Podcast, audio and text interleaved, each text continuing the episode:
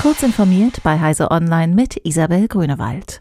Wie überall deckt Corona auch die Schwachstellen in Unternehmensnetzen auf.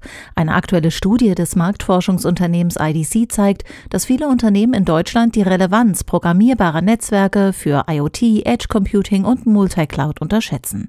Dennoch sieht die Untersuchung eine gewisse Dynamik. Rund ein Fünftel der befragten Betriebe optimiert Anwendungsbetrieb, Sicherheit und Compliance sowie die Kosten derzeit schon. Tendenz steigend. In den kommenden 24 Monaten wollen 64 Prozent aller Organisationen Organisation moderne Netzwerkarchitekturen einsetzen. US-Präsident Joe Biden will die stärkste, widerstandsfähigste und innovativste Volkswirtschaft der Welt schaffen. Dafür will er in den kommenden acht Jahren mit Ausgaben in Höhe von rund zwei Billionen US-Dollar die Infrastruktur des Landes erneuern und damit Millionen Arbeitsplätze schaffen. Bidens Plan sieht unter anderem die Modernisierung von mehr als 30.000 Kilometer Straßen, 10.000 Brücken, mehreren Flughäfen sowie Investitionen in den öffentlichen Nahverkehr und die Elektromobilität vor. Teil des Programms sei auch der Breitbandausbau und die Sanierung des Wasserversorgungssystems, sagte Biden.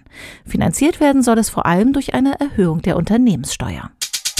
Unter dem Bereich Control What You See hat Facebook eine neue Newsfeed-Ansicht angekündigt. Favoriten sind dabei ein neues Werkzeug, mit dem sich die Priorisierung der Beiträge mitbestimmen lässt. 30 Freunde und Seiten sind auswählbar, die dann besser bewertet werden.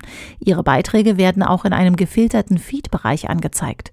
In der Filterauswahl gibt es dann auch die Option, die neuesten Beiträge auszuwählen. Das soll es leichter machen, zwischen einem algorithmisch bestimmten Newsfeed und einem chronologischen zu wechseln. Die Default-Stimme von Siri für die Standardsprache Englisch ist künftig nicht mehr automatisch auf weiblich festgelegt.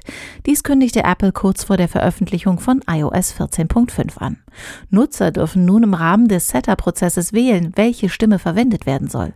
Das gilt auch für die Smart Speaker HomePod und HomePod Mini. Zwar war es auch schon vorher möglich, die Stimme zu ändern, neu ist allerdings, dass die Auswahl in den Einrichtungsprozess integriert wird.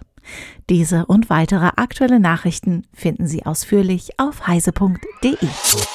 Werbung. Kennst du die BDBOS? Wir machen digitale Kommunikation technisch möglich. Für Regierung, Verwaltung und Einsatzkräfte in ganz Deutschland. Und wir brauchen dich. Hast du Lust im Bereich der IT- und Netzwerkinfrastruktur zu arbeiten? Bei uns stimmt das Gehalt und die Work-Life-Balance. Komm zur BDBOS www.bdbos.de